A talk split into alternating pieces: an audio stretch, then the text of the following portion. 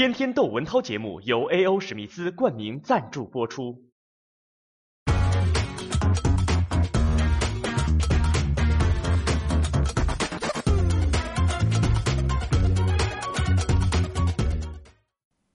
昨天我注意俩新闻，都跟小孩有关系。一个是全网直播呀，在西安有一个拆迁工地上，爷爷带着两岁零四个月的孙子啊，买了个什么馒头吧，回来的路上，呃，孙子走在爷爷后边，只听一声响，没人了。原来这小孙子掉在一个深井里，这个拆迁工地上这个深井啊。没有加盖儿，掉这深井里，恰好把小孩卡在里边三四十米深呐，好像这个直径呢，刚好把小孩卡住，这小孩俩胳膊都给卡在那面，所以呢，这个小孩啊，将近二十个小时才被救出来嘛，一直处于饥饿状态。那上边的人拿绳子往下吊奶啊，给他喝，但是他也喝不着，因为他手啊也卡住了。这个全网直播呀，好多人都关心。然后呢，一边直播看着这个消防员在这儿百般设法，这网上的这个围观，我发现这也是互联网生态。网上的围观呢，一直在旁边给支招。有的人支的那招，我听着都是匪夷所思。比如有的人说，往下呀倒沙子，当然不是把小孩给埋了，就是细细的一缕儿，慢慢倒沙子。倒沙子呢，让这个这个沙子沉底儿，孩子往上一点，往上一点，往上一点。我觉得您这倒沙子的办法，让我想起愚公移山，这 这一点一点让沙子把孩子给抬抬上来，明年见了吧。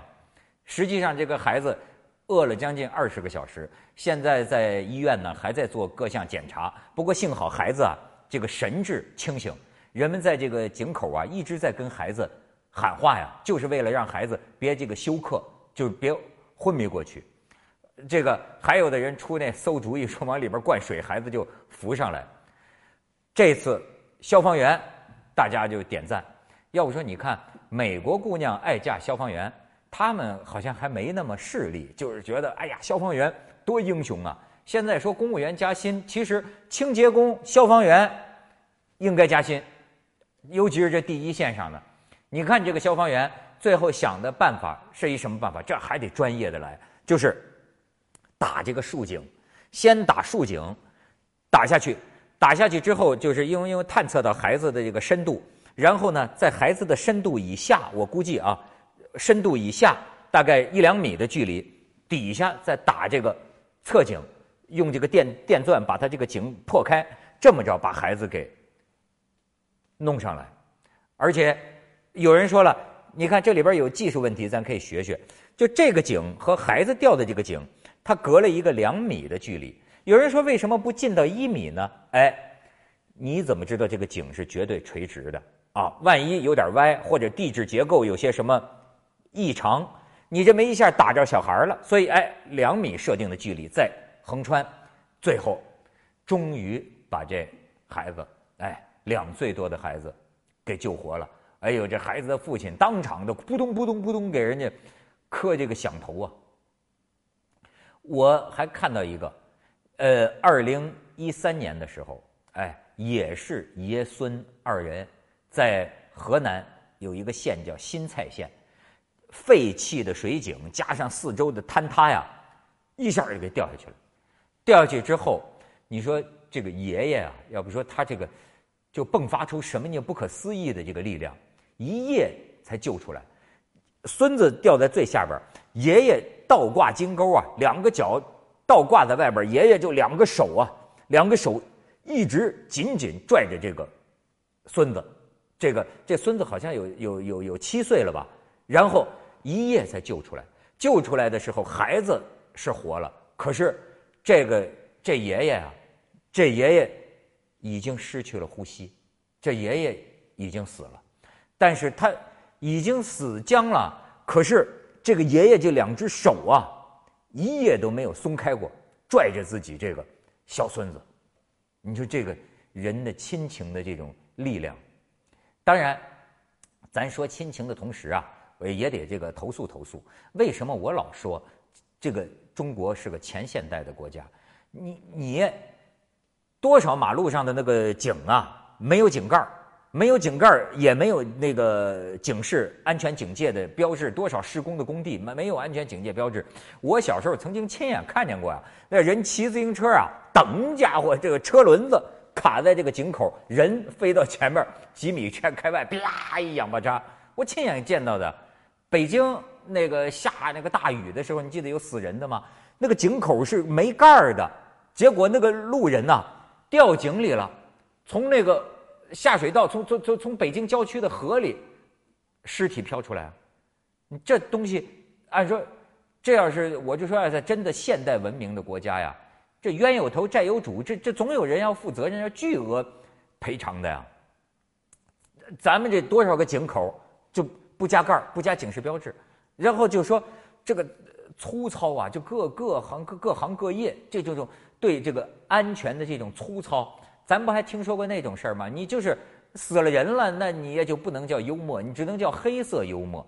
说这人在这个现代化的城市里，这高楼大厦建的挺好，这人在这个楼里走啊，他这个推开一扇门，就摔到了马路上，推开一扇门，直接就坠楼了。这门就开在大街上，不是这门就开在这墙上，所以这事儿啊。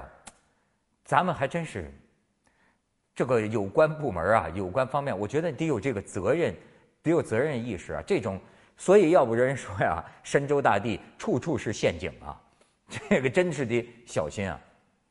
当然，我想讲孩子，我还想起来这两天的一个事儿，就是吴镇宇他那个费曼，他那个小儿子参加这个《爸爸去哪儿》那个节目，不是眼睛受伤吗？现在就诊断说是这个永久视力受影响，就有损伤。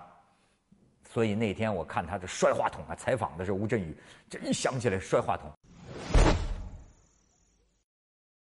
这父亲的心情太能理解了。这个，我想他一辈子都自责，肯定的。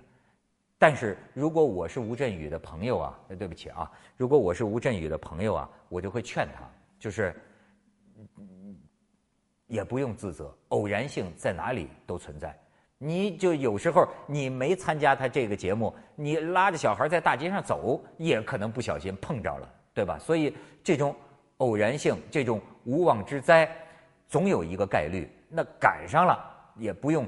认为全是怨自己，也怨自己参加了这个节目。那当然呢，这个参加《爸爸去哪儿》这个节目啊，实际我曾经听过一个呃心理学家做节目私下里他跟我讲，他说他不同意，他个人不同意，他觉得这个对孩子的成长不好。可是实际上我呀，对这些明星带自己孩子上这个节目，如果是我的话。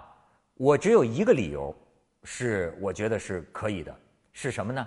就是说啊，现在这个当爹的很少跟孩子能够相聚，哎，就等于本来爷儿俩呃这这个父子俩呃父女俩也要过一夏令营嘛，哎，那就等于正好有一个机会，哎，父亲和孩子一起啊去呃探探险啊，或者去呃共同生活一段时间，那正巧又是电视台提供这么一个节目的。机会，哎，对孩子也是一个经历，在这个意义上，我可以嗯同意。但是如果除此之外还有别的考虑，比方说，哎，带着儿子让自己一块儿换名换利，如果是我也相信这个这个真正这个父母亲呢，应该是不会这么想的。呃，当然，即便我呀这么想，我觉得。